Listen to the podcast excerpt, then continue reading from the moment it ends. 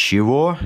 Скажет, ну, лайн, ну, эти, ну, пазики, вот эти маршрутки, как вы их называете в Тульской области. Горы есть. Я говорю, есть, ни слова больше. Такси в Туле не дешевое. На кота э, широко, на собаку узко.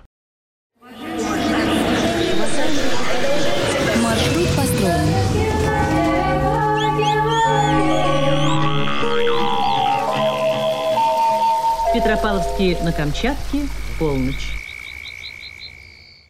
Привет! Это подкаст «Свои». С вами его ведущие Андрей Дорожный. И я, Ульяна Захарова. Мы говорим о региональной идентичности, разбираемся, как и чем живут люди в разных уголках России, чем они отличаются и в чем схожи. Разбираемся в этом с людьми, которых с уверенностью можно назвать своими в их регионах.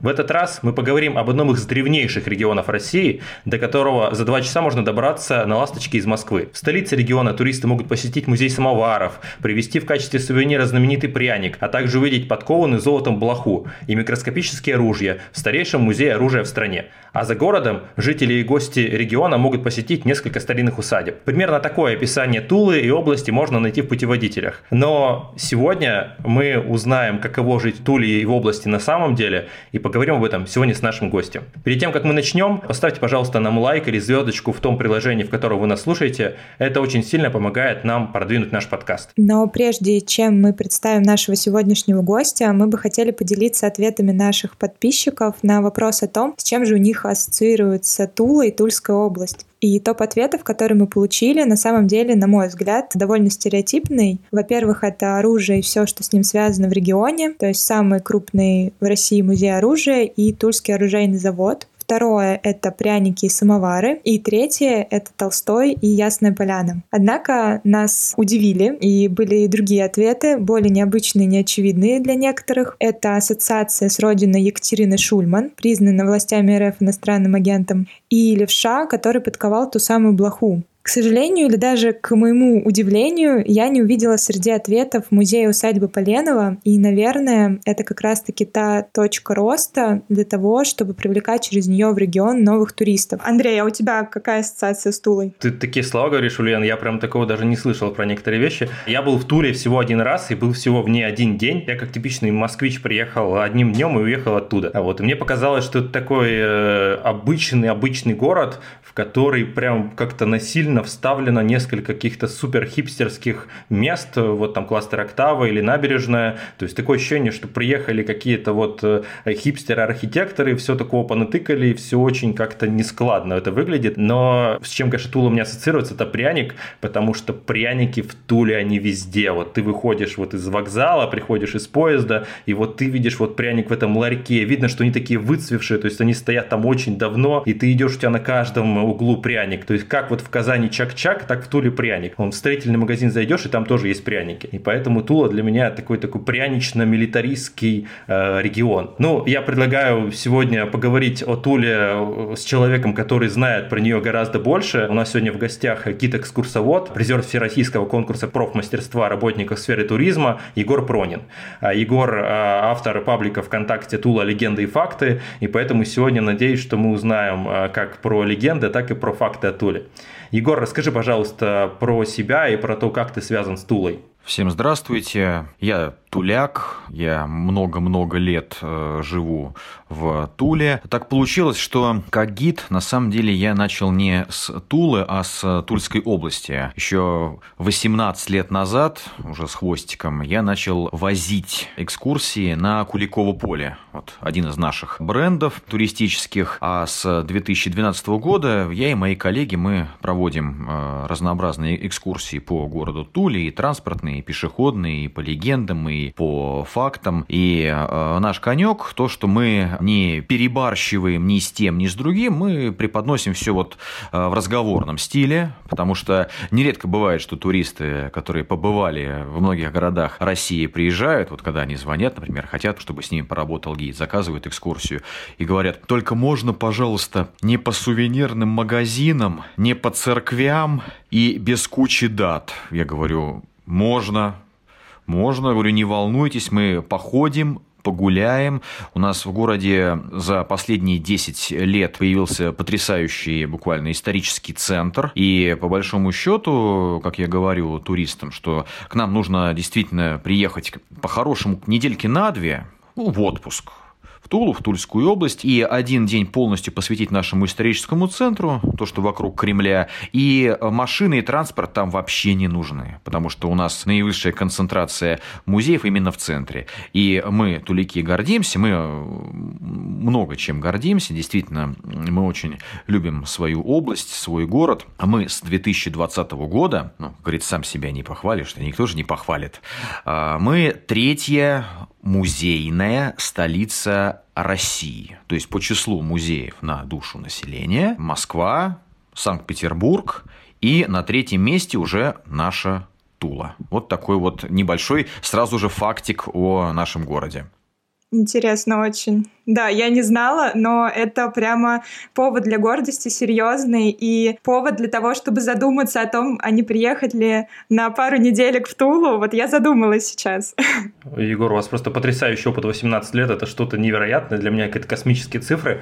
А вот смотрите, вы сказали, что тулики вот очень гордятся своим городом, а вот вы живете там уже достаточно давно, да, ты живешь достаточно там давно, и расскажи, вот чем туляки, как люди, отличаются вот от москвичей, а, тех же рязанцев, да, или от жителей соседних областей? Что вот их так отличает, на твой взгляд? На мой взгляд, э, два таких вот бросающихся лично мне в глаза э, момента. Ну, во-первых, э, у нас город, я никого не хочу обидеть, конечно, но я бывал просто много раз и в Рязани, и в Калуге, и в Твери, и в Ярославле, и в, в прочих областных центрах, которые граничат с Московской областью.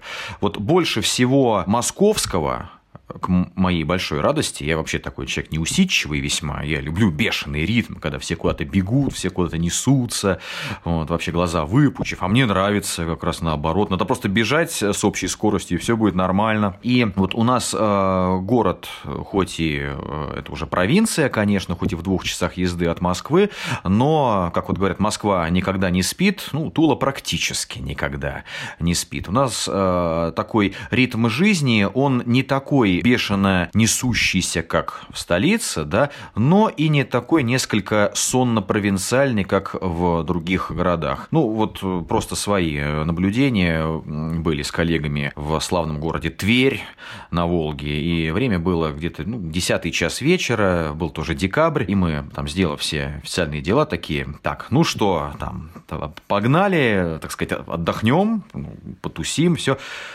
В смысле Тверь спать легла? Как, как, как это она легла спать? Время десятый час вечера. То есть мы ходим, пустые улицы, как-то темно. Мы такие, не поняли. У нас-то в Туле сейчас тут толпы народа, все бегают куда-то, бегут, тусят, развлекаются и так далее. Ну и еще такое вот маленькое наблюдение. Чисто наша региональная э, мулька, как сейчас надо модно говорить. Вот э, маршрутные такси, да, или маршрутки. Э, средства передвижения во многих регионах нашей страны. И только туляк э, будет, находясь в любом городе, там, в Мурманске, во Владимире, в Иркутске, в Салихарде, э, может спросить, ну, если, конечно, это коренной туляк, или он живет в городе много лет, где остановка Лайна? Его спросят, чего? Он скажет, ну, Лайн, ну, эти, ну, пазики, вот эти маршрутки, как вы их называете? Тебе говорят, остановка маршруток, ну так ты так и скажи, что ты говоришь. Э, да, действительно, на рубеже 20-21 века в Туле первая контора, которая занималась вот именно извозом на микроавтобусах, тогда это еще были рафики, да, э, называлась Автолайн. Этой конторы уже давным-давно нет, но, как это иногда бывает, э, жители города Тулы, название конторы перенесли на название общественного транспорта в целом. И если человек ищет э, остановку автолайнов, лайнов или, как иногда, ну, жаргонно, лайки, это вот на 100% это туляк, однозначно. Каких-то элементов своеобразных в тульском говоре у нас есть, конечно, некоторая особенность, но она особо в глаза не бросается. Все дело в том, что у нас в Тульской области два диалекта русского языка распространены. Вот у меня московский диалект, так называемый акающий. Вот молоко корова я не проговариваю букву О, а это большинство туликов. Но у нас немало и тех, кто говорит уже на южнорусском говоре, а именно вот этот гэкающий диалект, вот на нога, голова. Таких немало. И у нас в области проживает всего, ну, если чуть округлить, полтора миллиона человек, и как-то ну, большая часть э, акает, но меньшая часть при этом гэкает. Вот такая вот небольшая наша особенность. И относительно а, катоиконима нашего. Вот э, бывает, что к нам приезжают туристы даже из соседних областей, рязанцы, орловцы, москвичи. И э, я вот могу там задать на экскурсии такой немножко каверсный вопрос, сказать, а вот э, жители Тульской области, вот, а мы как называемся, как нас зовут? И очень часто даже наши, казалось бы, соседи, кто вот тут вот живет там в паре часов езды от Тулы, они радостно нас называют неправильно неправильно. Они нас пытаются назвать тулянами, тульчанами. Это неверно. Хотя вот э, именно окончание ки, вот туляки, туляк, тулячка. Это для русского языка не так, чтобы сильно распространено. Действительно, в основном либо чи, либо яни. Ну, жителей Курска мы же куряками же не называем. А, а у нас вот именно такое вот а, окончание в названии жителей Тульской области. Да, вот Егор, ты сказал про то, что произносят по-другому. Просто если забить в Яндексе почему туляки, и там первые два, почему туляки гэкают, и почему туляки злые. То есть два, два таких основных паттерна, которые мы видим в Яндексе. Еще интересно вот про южно, южный говор. А, я просто, как у меня историческое образование, это, видимо, не лечится. Вот, я просто прочитал, что, грубо говоря, в 16 веке Тульская область, это же был самый юг русского государства. Ну, то есть дальше, ниже все были кочевники, то есть Тула – это такой юг России образца 16 века. Да, то есть, соответственно, уже дальше стали развиваться и дальше продвигаться. Совершенно верно. Действительно, э, ровно 500 лет назад, в первой половине 16 века, город Тула, Тульский Кремль – это южная граница Московского княжества. Слово «Россия» употреблять пока некорректно, это где-то середина правления Ивана Грозного уже считается. Действительно, мы находимся на границе э, степей. Еще вот такая особенность Тульской земли, у нас э, небольшая область, ну, если чуть-чуть округлить, ну, 25 тысяч квадратных километров наша площадь, это немного. Тула очень выгодно расположилась, ну, почти в центре области, ну, чуть-чуть к северу, вот в аккурат в сторону э, Москвы. Но у нас, по сути, два часа э, в любую сторону из Тулы едешь, и все, ты уже выезжаешь э, в соседнюю область. То есть каких-то многочасовых, очень утомительных переездов, когда там едешь, едешь, едешь, едешь, там, когда же приедем, то уже у нас совершать особо э, некуда. У нас здесь все рядом. Это как вот в Сибири, а это рядом, два дня ехать. Вот, у нас два часа, и все, вы уже в другую область уезжаете. Вот на нашей небольшой территории у нас и, в общем-то, южная граница европейского леденения. В свое время у нас остановился э, ледник. И три природные зоны. Э, север и центр области – это лесной пояс.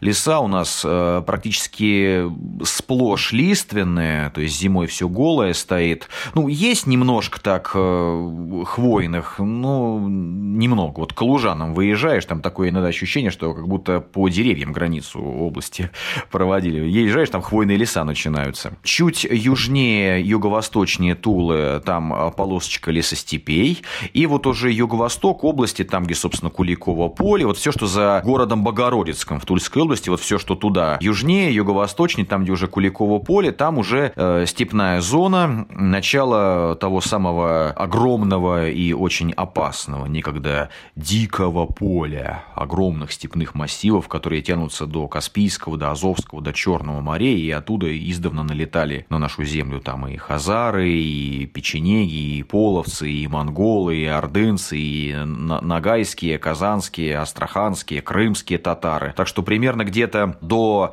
середины 17 века спокойно на нашей территории не было. Действительно, жили с оглядкой. Это вот э, уже в 16-17 веках начинают строить города южнее, там и Тамбов, и Козлов, нынешний Мичуринский, Воронеж и другие, и супостатов их вот так вот городами и крепостями туда вот на юг, на юг так оттесняют, оттесняют, оттесняют. У нас город становится более или менее безопасным. Но тот же Тульский Кремль, который находится прямо в центре города, у нас в Туле, как во многих старых городах, лучевая радиальная система улиц. У нас э, с той стороны реки, где Кремль, а левый южный берег реки Упы, которая делит город на две части, у нас лучевая радиальная система, у нас все сбегается в центр к Тульскому Кремлю. Тульский Кремль был вычеркнут из имперского реестра крепостей только при Екатерине II, в связи с тем, что тогда Крым наш первый раз, и крымские татары наконец-то стали уже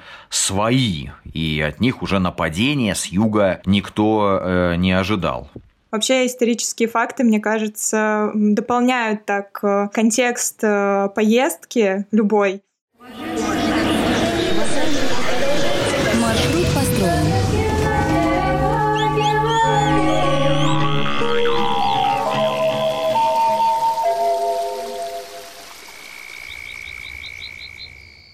Меня очень зацепила история про различия между тверичанами и туликами. То, что приезжаешь в Тверь, и там все ложатся спать в 10 вечера. А что происходит э, в досуге туликов? То есть как э, люди проводят свой досуг, э, свои вечера после работы, выходные, куда они выезжают или где собираются в городе. То есть вот расскажите об этом подробнее, потому что знаем, конечно, что есть такие очень популярные места, такие как Октава или Искра, но, может быть, есть что-то еще? Ну, как говорится, места надо знать.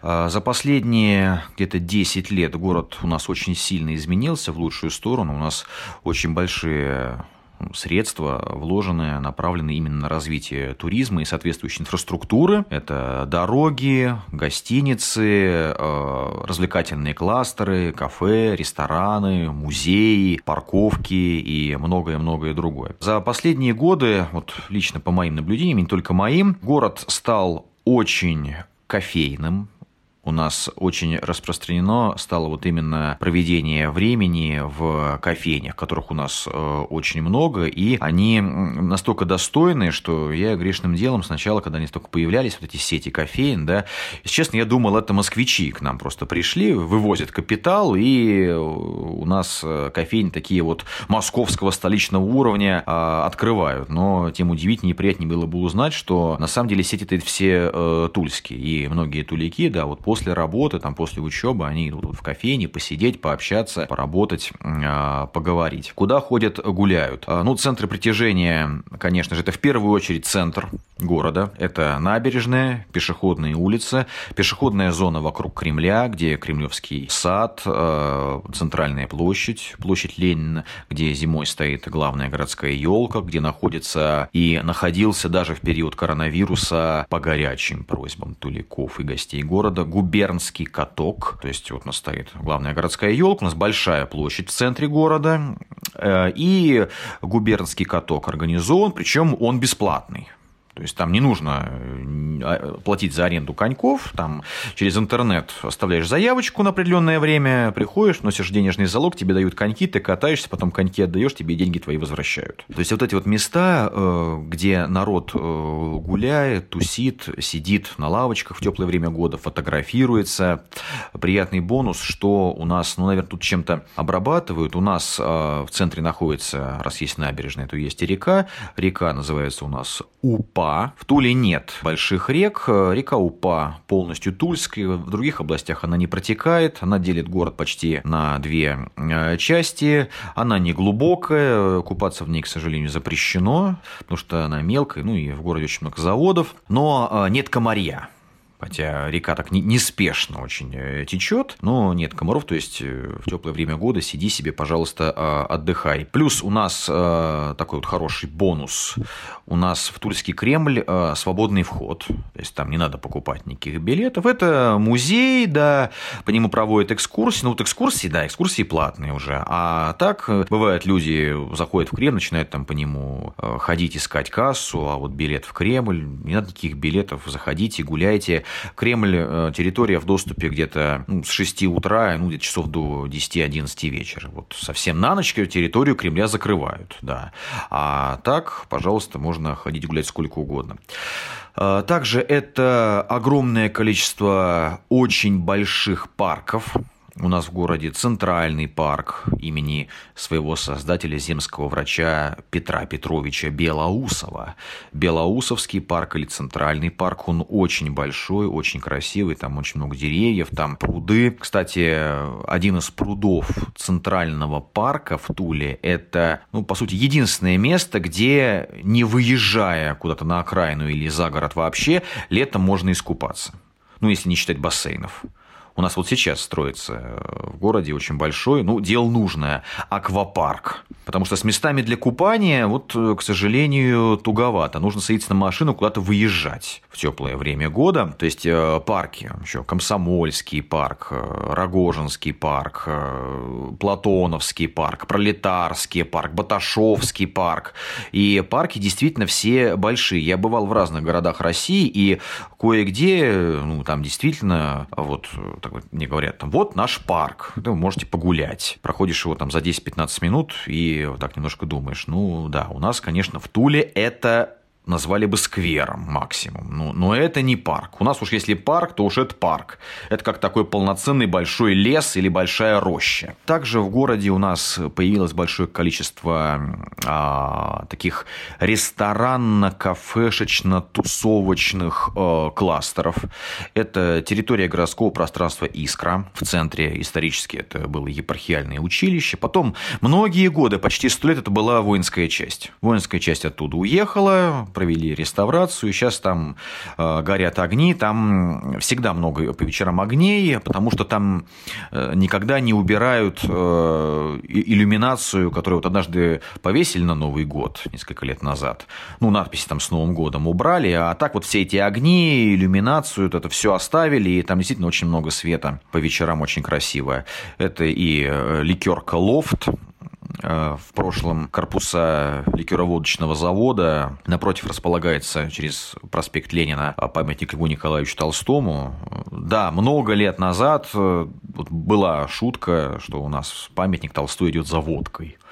Потому что, получается, он вышел из Белоусовского парка, из центрального входа и идет э, вот э, в сторону ликероводочного завода. Сейчас там ликер Лов, тоже там кафешки, магазины, парикмахерские, э, огромный памятник укращению блохи, трехметровая механическая блоха, одну из лап положила она на наковальню, и фигура левши, который там занес молоток, собирается ее подковывать. Нет, блоха не двигается, но э, нутро у нее видно, там разно, различные механизмы, э, она вооружена двумя пулеметами, так что такая боевая достаточно а, блоха. И кластер а, «Октава», там, где проводятся выставки современного искусства, где находится музей станка, где тоже есть э, кофейня весьма достойно, где в теплое время года проводится концерт. Сейчас там такая цветная иллюминационная елочка стоит вот под Новый год. То есть э, есть э, места, где походить, погулять, а нагулявшись, набродившись, можно сесть, посидеть. У нас очень большой выбор из э, кафе, ресторанов и сетевых заведений общественного питания на вкус и цвет, что называется. До смешного. Иногда бывает э, проблема русскую кухню найти. У нас бывает действительно проще найти итальянскую, кавказскую, э, юго-восточно-азиатскую, японскую кухню найти достаточно легко и э, качественно. К нам действительно туристы приезжают и с гастрономическими целями. Вот, чтобы русскую кухню, это нужно, что называется, знать места. Егор, ты сказал про то, что построили вот кучу кластеров, вот город изменился, это действительно видно, что там очень современные комплексы, но нет ли такого, то есть местные оценили ли это, нет ли такого, что вот приехали вот эти варяги из Москвы, да, а, понастроили этих лофтов, э, там, набережных, и, или, или это тулики приняли и сказали, да, это про нас, да, мы это принимаем, это нам откликается. Какая вообще реакция вот у местных? Совершенно верное замечание. Э, как я говорю, всем на свете даже мороженое не нравится. Да, есть и такие люди, кто говорит, что вот там понаделали тут, э, вот москвичей сюда опустили, вот они тут наворотили. Но тут, знаете, вот на самом деле порой в интернет попадают вот такие, скажем так, дискуссии. Таких людей немного, но, да, безусловно, они есть, что называется, общественное мнение это потроллить. Ну вот знаете как, а, действительно у нас, э, у нас есть, например, комитет охраны памятников, который занимается вот тем, что так, так, вот это здание не трогать, вот это здание не трогать, вот это вот не трогать, это оставить, э, подготовить к реставрации. Напротив, через дорогу точно такое же, например, старинное здание. Так, нет, а вот это уже исторической ценности не имеет, все, это можно землю продать, можно, в принципе, э, убрать. Да, такое, конечно, есть. В Тульском Кремле где-то примерно 8-9 лет назад э, провели стройку, и э, две э, кирпичные постройки самого конца 19 и первой трети 20 века накрыли большим таким стеклянным современным атриумом, который используется как выставочное пространство и как концертная площадка. В частности, вот под Новый год там, например, организуют резиденцию Деда Мороза допустим, да? А, ну, как я говорю, например, туристам из э, Москвы, что как в московском Кремле есть дворец съездов из стекла и бетона, который диссонирует с ансамблем московского Кремля, также и в Туле тоже есть постройка. Ну да, конечно, она диссонирует с ансамблем крепости, я не могу ничего сказать, но лично я и большинство туликов, в принципе, к этому атриуму уже привыкли, и большое количество фестивалей и э, праздников, которые там внутри проводятся, проводится для всеобщего развлечения, заставили как бы сменить гнев на милость. Ну, а относительно того, кому что-то новое не нравится, ну, я всегда так немножко философски говорю, но ведь вот эти старинные особнячки там 18-19 века, которые построены еще там богатыми тульскими купцами или дворянами, они тоже когда-то были новостроем, и тоже про них могли кто-то говорить, вот там эти богатые купчины тут понастроили тут своих этих этих особняков, понимаешь, с этими окнами своими, с этими, этими вот колонны тут себе поналепили, понимаешь, а нам, понимаешь, есть нечего, они тут расстроились. А теперь мы все ходим, и ах и мах, какая прелесть. Пройдет, ну, 100-120 лет, и также вот мы на экскурсиях будем смотреть, ах, какая прелесть, посмотрите, коттедж, памятник архитектуры начала 21 века, какая прелесть, ну, нужно государство непременно взять под защиту и сохранять, это же наша история.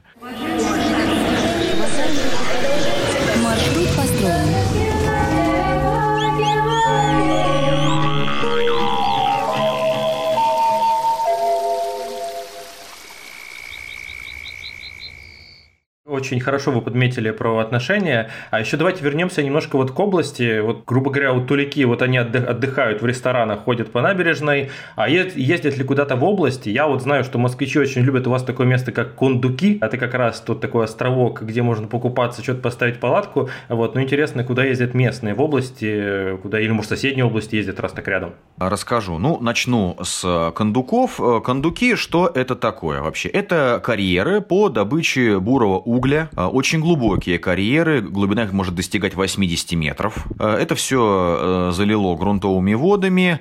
Купаться там на самом деле, вообще-то там все купаются. Там, когда был коронавирус в 2020 году, летом даже полицейские кордоны стояли, чтобы не пускать, потому что пляжи же были закрыты, да, из-за пандемии. Вот туда не пускали э, людей. А вообще купаться там не рекомендуется. Объясню почему. Специально оборудованная купальная зона подразумевает, что есть есть пост спасателей, да, то есть проверили дно, что все нормально, благополучно. Такой притягательный, красивый, ярко-зеленовато-бирюзовый цвет воды этих карьеров, ну, потому что там действительно много химических элементов, влияние которых на здоровье может быть не очень хорошо. Туда хорошо приехать, пофотографироваться, там, погулять э, по этим вот отвалам карьеров, э, полазать, да. Там э, сделали особо охраняемый охраняемую природную зону, туда платный стал э, въезд, там запретили езду на горных мотоциклах по склонам этих э, карьеров. Люди купаются, но как бы постоянно делать это не рекомендуется. Относительно красоты кондуков, хорошо, так немножко поэтично сказано, что если бы на Марсе была вода, Марс был бы одними огромными кондуками. А местность так называется, потому что там не неподалеку была деревня, она принадлежала землевладельцу еще до революционные времена по фамилии Кондуков. Ну вот, собственно говоря, и название такое. Кондуки или Ушаковские карьеры, или Романцевские горы бывают, называют. Это все суть одно. Даже и туристы часто просто могут звонить и говорить, а вот у вас там в Тульской области вот горы есть. Я говорю, есть, ни слова больше. Это Кондуки. Рекомендую туда заезжать э, однозначно только в хорошую погоду, потому что там только грунт. Там грунтовка, ну там щебеночкой подсыпали дорогу, но, сами понимаете, там зимой, особенно там не каждая машина вообще э, проедет. Это однозначно. И, конечно, совмещать поездку в Кондуки с заездом, например, в город Богородец, где находится дворец-музей графа Алексея Бобринского, внебрачного сына Екатерины Великой, графа Григория Орлова. Огромный шикарный парк с э, прудами авторства нашего земляка, отца русской агрономии Андрея Тимофеевича Болотова. Также это уже территория, собственно, Куликова поля. Говоря Куликово поле, сразу хочу сказать, это не только место, где была битва. Это, на самом деле, несколько тысяч квадратных километров. Это солидный кусок Тульской области. Это все, что вот за Богородицком. Это Куркинский, Кимовские районы Тульской области. Уже степная зона. Там э, действительно есть что посмотреть. Там мемориалы, храмы, шикарный музей в 2016 году был построен вот на месте битвы с огромной площадкой обзорной на поле боя. Ты поднимаешь туда э, по лестнице, а для маломобильных граждан есть э, специальный лифт. Ты поднимаешься, и вот ты обозреваешь, вот перед тобой поле сражения, и э, перед тобой стенд, и там стрелочками показано, подписано, кто где стоял, кто куда наступал, кто куда, что называется, побежал. Потому что около 10 лет назад место битвы Куликовской было окончательно локализовано, подтверждено археологическими находками, несколько десятков предметов были найдены, относящиеся именно к периоду битвы. Так что все спекуляции по поводу того, что была битва или была, но не там, или ее вообще не было, это, ну, все уже расставлено по своим местам, да. Куликовская битва была, и она происходила на границе Куркинского, Кимовского района в Тульской области, в общем-то, в ну, двух часах максимум езды от э, Тула. Туда тулики, конечно, ездят, потому что это заповедные территории, там красивые места, степи. Э, с охотой ездим мы на Аку. Ака – крупнейшая река Тульской области. Она где-то в 70 километрах от Тула на запад, на северо-запад, там, где курортные зоны по Оке, там Велигош, Бунырева. Кстати, именно там, на берегу Оки, снимал режиссер Элем Климов э, свой вот этот э, фильм, комедию «Добро пожаловать» или «Посторонний вход воспрещен», где там «А что это вы здесь делаете, а?»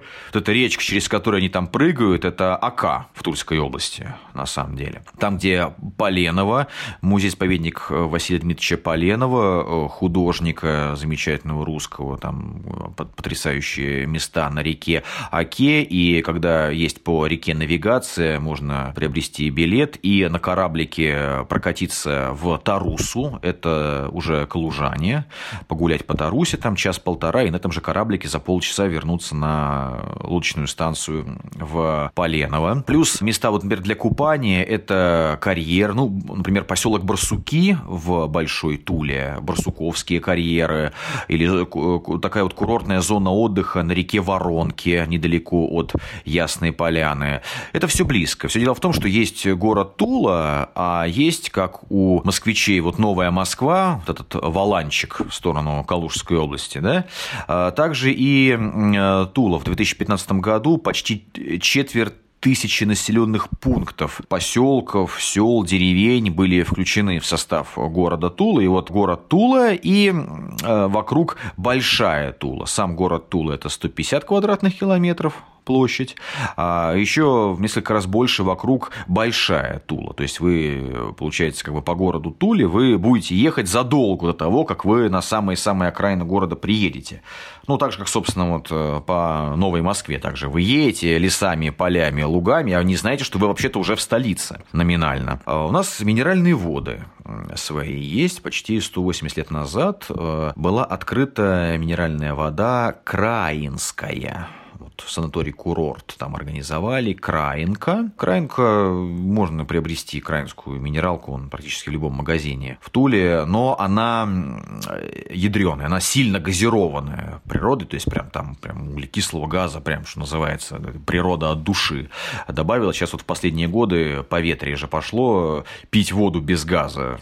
Вот смотрю, стали продавать и краинскую воду, но уже при этом не газированную. Так что действительно э, у нас многие туристы, вот к нам, допустим, приезжая, они селятся в Туле, на несколько дней приезжают, и один-два дня они посвящают городу, все-таки как-никак третья музейная столица страны, есть что посмотреть, есть куда сходить, а потом они начинают выезжать там куда-нибудь, например, на целый день, допустим, на Куликово поле, или, например, э, вот э, Бежен лук, знаменитые произведения Ивана Тургенева, да? А, Иван Тургенев, а, это Спасская Лутовиново, это Орловская область, но территориально Бежен-Лук, это Чернский район Тульской области, и можно, получается, вот сделать такую комби-поездку. Можно охватить Бежен-Лук с музеем в селе Тургенева, и потом переехать, э, как раз вот выгодно, Спасская Лутовиново в Орловщине располагается в северо-восточной части Орловской области, то есть в сторону нашей Тульской, там буквально границу переезжаешь, там минут 10 на машине проехать, все, ты уже в имении э, Тургенева, получается. Или усадьбы. Действительно, усадеб у нас весьма много. И вот э, самый известный наш земляк – это Лев Николаевич Толстой. В 28 году будем отмечать 9 сентября 200-летие со дня рождения Льва Толстого. Ясная Поляна, всемирно известный музей. Да, очень многие туристы приезжают и желают туда а, попасть. Но не только Ясная Поляна связана с Толстым. Большое Малое Пирогово, Никольское Вяземское – это тоже все имеет имения Толстых, и там организованы музеи. Ну вот об этом как раз-таки мало, да, знают, к сожалению. То есть э, вот хорошо, что вы об этом говорите, упоминаете, потому что очень узкое восприятие получается этой темы такой усадебной в Тульской области и особенно связанной с Толстым, да. Есть э, солидный нюанс с Ясной Поляной. Во-первых, по территории Ясной Поляны могут проводить экскурсии только сотрудники этого музея. Дом Толстого, флигель Кузьминских, где находится литературный музей, не в доступе для свободного посещения. То есть это только в составе организованной группы под предводительством экскурсовода музея-заповедника Ясная Поляна. А в силу того, что очень много людей желают посетить дом Толстого, ну, все-таки самый известный наш земляк, да, и о нем знают даже люди, которые не любят читать. Пропускная способность этого, по сути говоря, большого флигеля, ну, как я проще говорю, что Толстой, по сути, жил, по-нашему говоря, в коттедже. Вот коттедже. И пропускная способность э, у дома Толстого, она э, по сравнению с тем посетителем, который хочет туда попасть, она очень невелика. Поэтому э, следует либо заранее в музей позвонить, там попробовать через интернет билет приобрести, и просто быть готовым, что, к сожалению, часто просто вот в день, когда вы приезжаете, уже нет возможности к экскурсионной группе с попаданием в дом Толстого присоединиться. Но можно погулять по парку.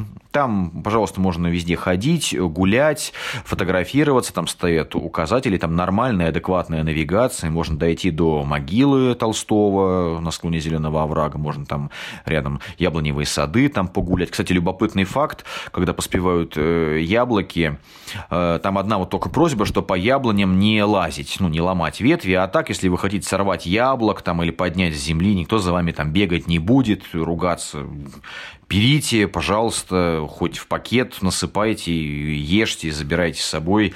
Это все для людей, никто по этому поводу не а, переживает. А, и при этом любопытный момент, Ясная Поляна располагается от Тульского Кремля, ну, там где-то в 17 километрах, то есть вы практически все время до Поляны, вы едете по Туле. То есть вот э, у нас город, лучевая радиальная система, у нас Кремль, э, перед ним площадь Ленина, и прям от площади э, пошла, пошла, пошла на Петровскую гору. Главная улица нашего города – проспект Ленина. Вот проспект Ленина, по сути, это прямая дорога в Ясную Поляну. Там только один единственный поворот будет в самом конце пути, когда вы уже, собственно, к музею сворачиваете уже. Все. А так хоть езжай, хоть глаза закрыв, грубо говоря, ты уже не промахнешься никак. Если без машины, э, ну что же, без проблем, такси, есть вот бери приложение, вызывай машину. Но маленький такой вот момент. Такси в Туле не дешевое. По собственным наблюдениям, в 2021 году летом мы с супругой были ну, тут Пятигорск, вот Кавказские минеральные воды, и там, бывая в разных городах, я с изумлением увидел в приложении, вот я, например, заказываю такси, я говорю, что не понял, и что, он вот за эту сумму нас реально повезет в другую часть города, вот, вот, вот за эти десятки рублей приезжает такси, мы садимся, едем, я в шоке. Я говорю, не понял, тут, тут коммунизм, что ли, наступил у них, правда, у таксистов-то. Приезжаем в Тулу, значит, 15 минут от вокзала до дома доехать, вызываю такси. Приезжаем домой, я говорю, да. Ну, что же говорю, а вот заметь, говорю, на Кавказских минеральных водах нас за эти деньги в любой город минеральных вод из Пятигорска отвезли бы. А тут нам до дома с чемоданом только довезли. Но жители Москвы, Подмосковья, там Питера, таких вот городов, где такси еще дороже, им, конечно, нормально. Скажут, о, хорошо. А если вот бывает приезжают туристы там из дальних уголков страны, а, да, они порой бывают так говорят, о, что-то цены-то вас как-то как московские. Я говорю, не, ну до Москвы мы, слава богу, тут пока не доросли. Но как бы и не глухая провинция мы. Действительно, в Туле московского очень много. И это касается не только иллюминации там, или украшения к празднику, или кластеров музеев и прочего, да, но и некоторых вот таких вот э, бытовых э, моментов. Э, цены на продукты вот просто вот в магазинах, там, в супермаркетах, тогда у нас много их. И торговые центры у нас расположены, многие действительно именно в центре. Вот был в славном городе Кострома, например, да, там замечательные торговые ряды старинные, стороны.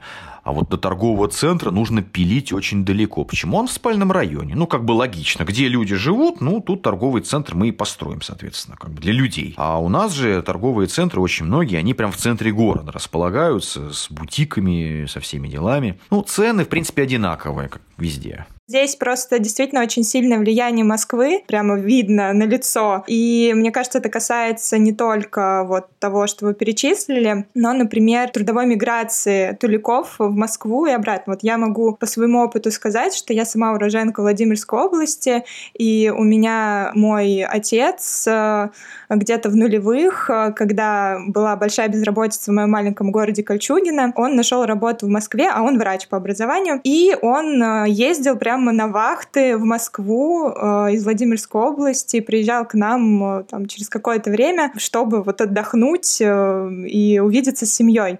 А вот что касается Тулы и жителей, насколько сильная вот такая миграция маятниковая в Москву и обратно, есть ли она? И вообще, наверное, такой более объемный вопрос э, по поводу того, чем вообще занимаются тулики в основном, да, где работают и так далее. Ну, то есть такой комплексный вопрос. Трудовая миграция ну, безусловно, конечно, а, она есть. Но, правда, не только из Тула, там, например, в Москву, но и из соседних областей в Тулу, в Тульскую область. Сказать, что прямо от, от нас народ валит табунами, разъезжается, уезжает, вот как, например, из Мурманска, да, был там летом 2022 года, и там, конечно, много людей разъехалось. А, я сказать не могу. Ну, безусловно, как говорится, кто хотел, тот, конечно, уже в Москве. Тот поступает туда учиться, да, или переезжает работать, и в итоге там остается. У него самого есть несколько знакомых, которые в Москве так, они там в понедельник ранним-ранним утром уезжают, на, на электричке, и в пятницу вечером приезжают, выходные дома проводят, а работают э, в столице. Но сказать, что прям тулики прям активно бегут в Москву и в Подмосковье, я все-таки не могу. Напротив, даже бывает такое, что нередко москвичи приезжают, например, вот молодежь поступать в тульские вузы. У нас огромный конкурс и в Тулгу, и в Тульский педагогический университет, да, а, но все-таки он не такой такой свирепый, как, например, вот э, в столичные вузы, да? Чем тулики занимаются? Ну, безусловно, э, конечно, это у нас развивается сфера услуг, те же кафе, рестораны, гостиницы, кластеры и все прочее, они требуют именно специалистов э, большого количества, это сотни и тысячи рабочих мест, которые тулики занимают. Но все же в основном у нас город промышленный, мы огромный промышленный центр, Э, в городе Туле где-то около 200 заводов, предприятий, фабрик, конструкторских бюро, отдельных мастерских. И очень многие предприятия работают на военно-промышленный комплекс. Э, но есть, конечно, и предприятия легкой промышленности, и молокозавод, и там, мясокомбинаты, и хлебзаводы, и тяжелая металлургия. Вот металлургия. У нас вообще металл. Вот громадные, огромные заводы. Тула Чермет, Косогорский металлургический, Евраз Ванадий. В области это химия, это Новомосковск, Щекино, там огромные химические предприятия, громадные, там чуть не, чуть не сами города размером. То есть рабочие места есть, да, квалифицированные кадры у нас есть, они многие готовятся, вот специалисты прямо в Туле, потому что Тулгу или, например, вот машиностроительный колледж имени Демидова выпускает вот именно специалистов, которые работают на металлургических заводах и в оборонном секторе. Кстати, любопытный факт. Исторические мастеров и рабочих оружейных заводов в Туле называли казюки. Это ну, казенный государственный человек, тебе зарплату из казны платят, начисляют, поэтому вот, собственно, ты а, Козюк. А, поэтому, ну, в силу того, что много заводов, естественно, ну, из песни слова не выкину. Ну, есть некоторые моменты. Ну, экология, конечно, да, ну, могла бы получше быть. А вы что думали, большое количество парков-то у нас это по капризу, что ли? Что парки, скверы, аллеи, зеленые насаждения и все прочее? Нет, это потому, что действительно заводы дымят. У нас, конечно, не как в Челябинске, где, ну, совсем уже караул, да, но, конечно, атмосферу надо как как-то себе э, озонировать. Это однозначно. У вас так много оборонных предприятий, а влияет ли это вот на, собственно, такое настроение жителей? Я просто там вот из Череповца, тоже такой металлургический город, вот у нас все такие прям крепкие, рабочие, такой рабочий класс, там династии и так далее. Вот. А может быть это какое-то такие милитаристские настроения или, или это не влияет? То есть это работа есть работа, дом есть дом? Ну, скажем так, социологические исследования лично я не проводил. У меня есть есть хорошие знакомые, вот, кто непосредственно работает на оружейных заводах, кто вот козюк современный, да.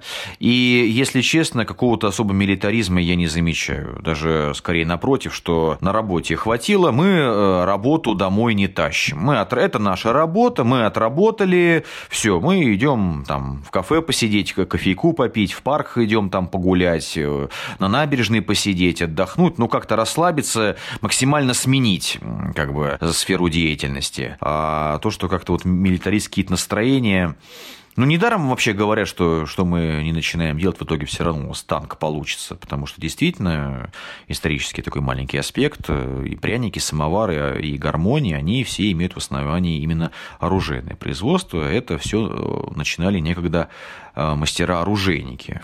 Вот такой вот э, любопытный факт. А в плане металла, кстати, вот на самом деле многие, там Урал, Урал, Урал поднимал, развивал наш земляк Никита Демидов, знаменитый, с Урала. Туристы бывают, приезжают, такие видят памятнику музея оружия. О, наш Демидов. Я говорю, с какого перепуга-то? Это ваш-то.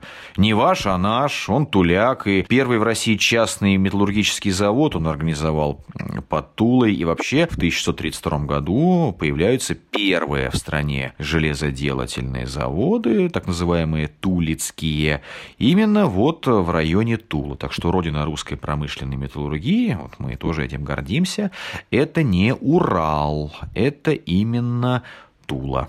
А вот, Егор, такой еще вопрос. Вот смотрите, вы много говорите про то, и мы начинали с этого разговора, про то, что вот э, как, как узнать туляка в другом месте. Вот вы сказали про лайн, да, вот точно, если сказал лайн, значит это туляк. А вот есть ли еще какие-то такие признаки, может быть, какие-то слова или привычки, или какая-то манера поведения, которые выделяют туляка, вот где бы он ни был вообще во всем мире? В самом городе коренного тулика или кто очень давно уже живет в городе, его определить э, можно. Среди прочих, ну, например, если вы э, говорите, не ломая язык, не э, там Тулгу или университет, а говорите просто политех.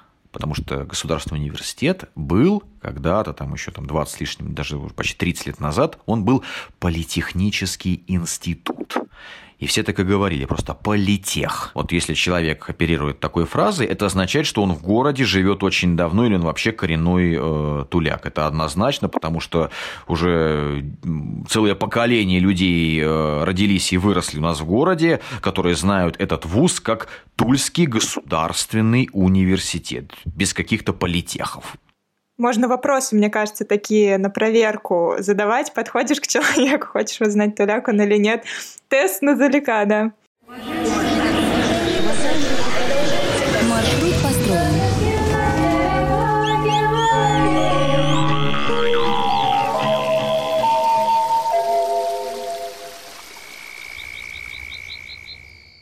Еще, Егор, такой вопрос. Вот э, вернемся все-таки вот к Москве. Вот я знаю, что проблема огромная всех. Там Тверь, Калуга, Рязань, Ярославль то, что Москва пылесосит человеческие ресурсы. Ну, прям высасывает из них все, что можно, вся молодежь едет туда. Есть ли такая проблема в Туле и вообще куда уезжают или откуда приезжают в Тулу, есть ли какая-то миграция? Москва, как огромный город своим э, ритмом, да, тоже ведь на самом деле далеко не всех адаптирует э, под себя. У меня действительно есть, э, опять же, знакомые, которые, рыпнувшись в Москву, в итоге там через несколько месяцев, кто-то раньше, кто-то позже, вернулись в итоге обратно. Ну, а относительно того, что Москва там э, высасывает, ну, я, наверное, не открою Америку, если скажу, если в родном городе у человека есть нормальная квалифицированная работа и ну, более-менее адекватная э, зарплата, да что ему это Москва на самом деле? Москва – это для людей, что называется, повышенно э, амбициозных, и кто готов свои вот эти амбиции оправдывать и отстаивать. А так, если, ну, все-таки среднестатистический человек – это тот, которому не надо там звезд с неба, которому было бы нормально вот, и даже хорошо здесь дома, он тут в Туле остается, он э, так и э, работает. Из каких городов к нам э, переезжают, я могу судить только вот по своим лично знакомым. Да? Это Рязань, Курск, Тамбов, Волгоград, то есть вот такое вот южное а, направление, потому что а, если посмотреть на карту, Тула от Москвы прям четко 180 километров на юг, и получается, то есть те, кто либо там побаивается, либо не смог совладать с жизнью в столице, они перебираются просто вот поближе. Ну, а поближе это как раз вот э, город э, Тула. А вот мы говорили с вами уже про Никиту Демидова, бесспорно великий человек и великая семья, которая потом продолжила его дело. А вот мы говорили про Льва Толстого, а кем вот еще гордятся тулики вот из земляков? Ну, загибайте пальцы. Ну, вот, значит, из писателей. Глеб Успенский наш писатель-земляк, а, знаменитый Василий Андреевич Жуковский, часто выступавший в амплуа этого, знаете, Александра Градского 200-летней давности, помогал и Пушкину, и Гоголю, да, такой вот выступал в роли такого литературного продюсера, тоже наш земляк. Викентий Вересаев, писатель наш земляк. Иван Панькин, собирал сказки о мастере тычки. Это такой а, персонаж у нас, а, как знаете, вот у фламанцев Тиль Уленшпигель, э, и ныне живущий бессмертный символ Фландрии, да? Так у нас вот э, мастер тычка, который сейчас где-то вот работает на Тульском оружейном заводе, он э, вневременной, он помнит и Петра, и Екатерину, и войну, он вот символ олицетворения тульского оружейника. Левша, что левша герой одного сказа. Все. Его все знают, потому что в шестом классе по литературе проходит э, вот именно Николая Ивановича Лескова «Левшу». Тульского. А так вот это наш э, мастер тычка, олицетворение оружейника. Из э, актеров, ну, ныне, к сожалению, покойный уже, Вячеслав Невинный, Всеволод Санаев, э, Ирина Скопцева, э, наша землячка, кстати, Владимир Машков, вот, замечательный российский современный э, значит, актер тоже вот родился в Туле. Так, по-моему, его маленьким от нас увезли, и он город, по-моему, особо не помнит. Но он часто у нас бывает, кстати, в Туле. Из исполнителей, вот, э, ну, например, помните, вот Алексей Воробьев, да, который показал один из знаю, худших да. наших, один из худших результатов на Евровидении. Ну, а с другой стороны, знаете, они запоминаются первые и последние, на самом деле-то. Мы, тулики, во всем видим позитив. Э, замечательный поэт, песенник и исполнитель э, Вадим Степанцов. Э, Бабахыт компот. О, Бахыт компот. Вот. Да, да, пьяные, помятые, да, пионер вожатый, да, да, это он для себя. А вот «Замок из песка», например, хит группы «Браво», текст его, между прочим. А Владимир Макаров, наш, писатель, наш земляк, вот поэт, поэт, господи, исполнитель, конечно. Многие уже его подзабыли, но песню про то, что от меня сбежала последняя электричка, тем не менее, многие помнят. Вот наш земляк э, тоже. Типичная история в Туле, я думаю, сбежала электричка в Москву. Для тех, да, кто ездит на работу в Москву и обратно. Также э, такой вот Владимир Цветаев, исполнитель, э, Сергей Крылов, это вот, который «Дева, дева, девочка моя». Да, девочка моя. Да, вот, тоже наш э, земляк вот, исполнитель. В советские времена был такой ВИА «Красные маки» тоже вот э, тулики. Э, рок-группа я тут могу ошибиться, как бы, но я слышал такое, что она последняя успела вступить в уже разваливающийся ленинградский рок-клуб культовый. Ворон Кутха Дмитрия Мулыгина. Вот тоже наши земляки, они выступают, гастролируют, и на квартирниках у них в Туле я бывал, конечно. Так что талантов э, действительно очень и э, очень много, и мы гордимся. Кстати, вот, да, ну вот, первый дважды герой Советского Союза, Великой Великую Отечественную войну э, летчик э, Борис Феоктистович Сафонов, воспитавший целую плеяду замечательных советских э, летчиков, он тоже наш земляк, он из-под города Плавска в Тульской области, и там в Плавске ему стоит большой бюст, так что, да, земляков действительно у нас очень и очень много. А, ну, спортсмены, да, Вячеслав Веденин, лыжник, олимпийский чемпион, конькобежец Гришин, Ольга Слюсарева, олимпийская чемпионка, вот велосипедистка, она, кстати, сейчас мэр Тулы, вот на сегодняшний день. Она мэр нашего города, Ольга Слюсарева. А, да. А, космонавты Хрунов, Романов, Залетин тоже все вот наши земляки. Залетина буквально за несколько дней до Дня космонавтики вот э, в 22 году с туристами шли, встретили на улице. Говорю, видите, мужчина идет. Говорю, это космонавт. Остановили его. Он минут 15 с нами стоял, разговаривал, общался, фотографировался, автограф оставил.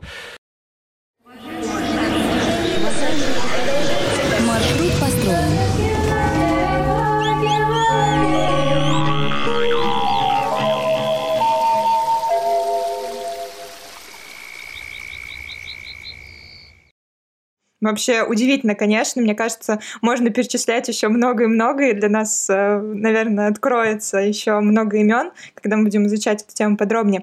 А сейчас э, мы уже приближаемся стремительно к завершению, и у нас традиционный блиц. Короткие вопросы, короткие ответы. Ой, не, не знаю, отважусь ли я? Ну, придется. Мне кажется, обратного пути нет. А, первый вопрос. Как вам живется в Туле? Отлично. Какая в регионе средняя зарплата? 35-40, примерно так. А это много или мало для Тулы? Для Тулы, ну, как, собственно, везде, ну, средняя, как вот говорят, на кота широко, на собаку узко.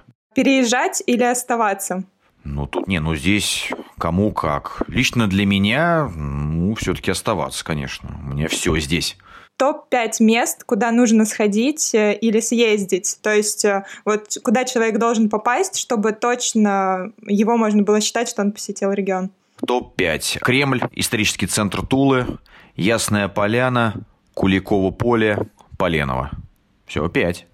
Супер. Идеально, уложились. Где можно встретить много местных и пообщаться с ними? То есть не просто где вот они тусят, а с ними можно прям войти в диалог. На Искре по вечерам в пятницу и в субботу очень много тусующего народу, который культурно э, отдыхает э, и настроен на диалог, на общение, пожалуйста что э, нужно обязательно посетить в Туле, что попробовать? Ну, это, наверное, больше про заведения какие-то, опять-таки, вот э, про гастрономические. Значит, ну, смотрите, да не сочтут это рекламой, но все-таки попробовать э, лучшие в городе, если вот, ну, говорить, мути, такое заведение, а, Азаза, попробовать блюдо с полбой. Вот это то, что балда ел у папа, да, как раз вот в Форест энд Фоксе покушать рыбку в Магадане, отведать кавказскую кухню в пряностях и э, радостях и попить э, пиво. Напоминаю о том, что чрезмерное употребление алкоголя вредит вашему здоровью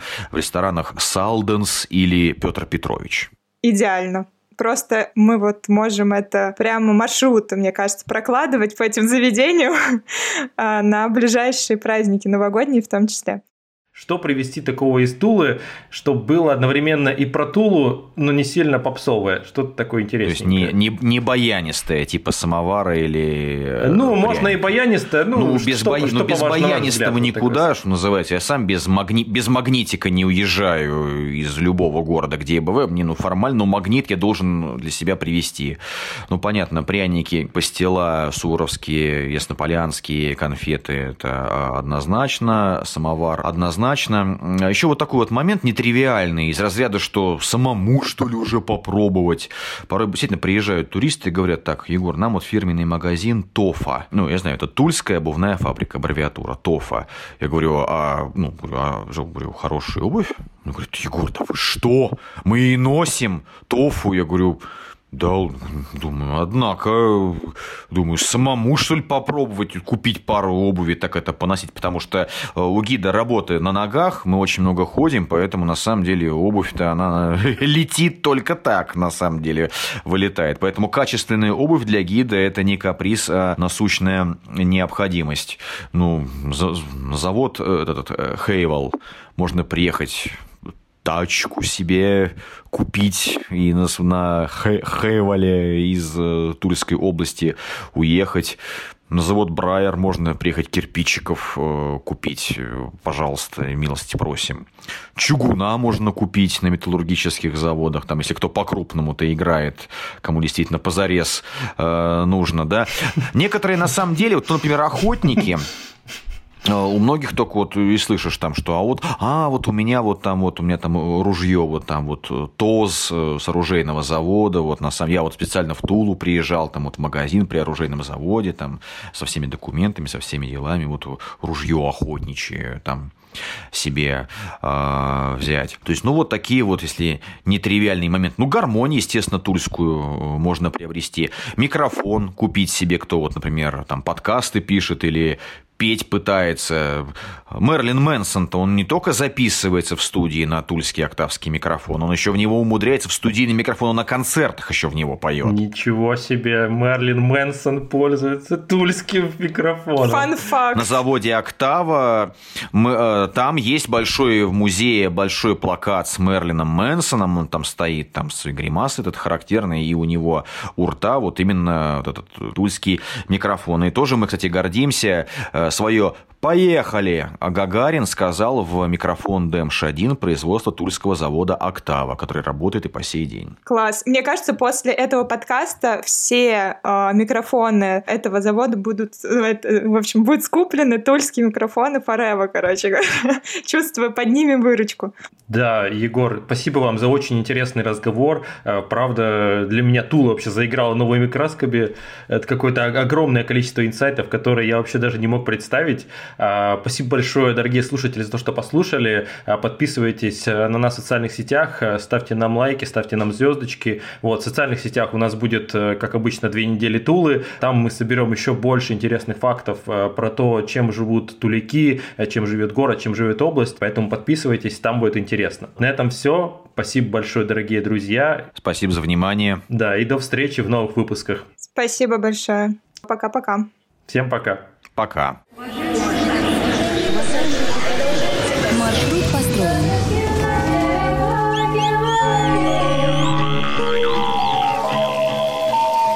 Петропавловске на Камчатке, полночь.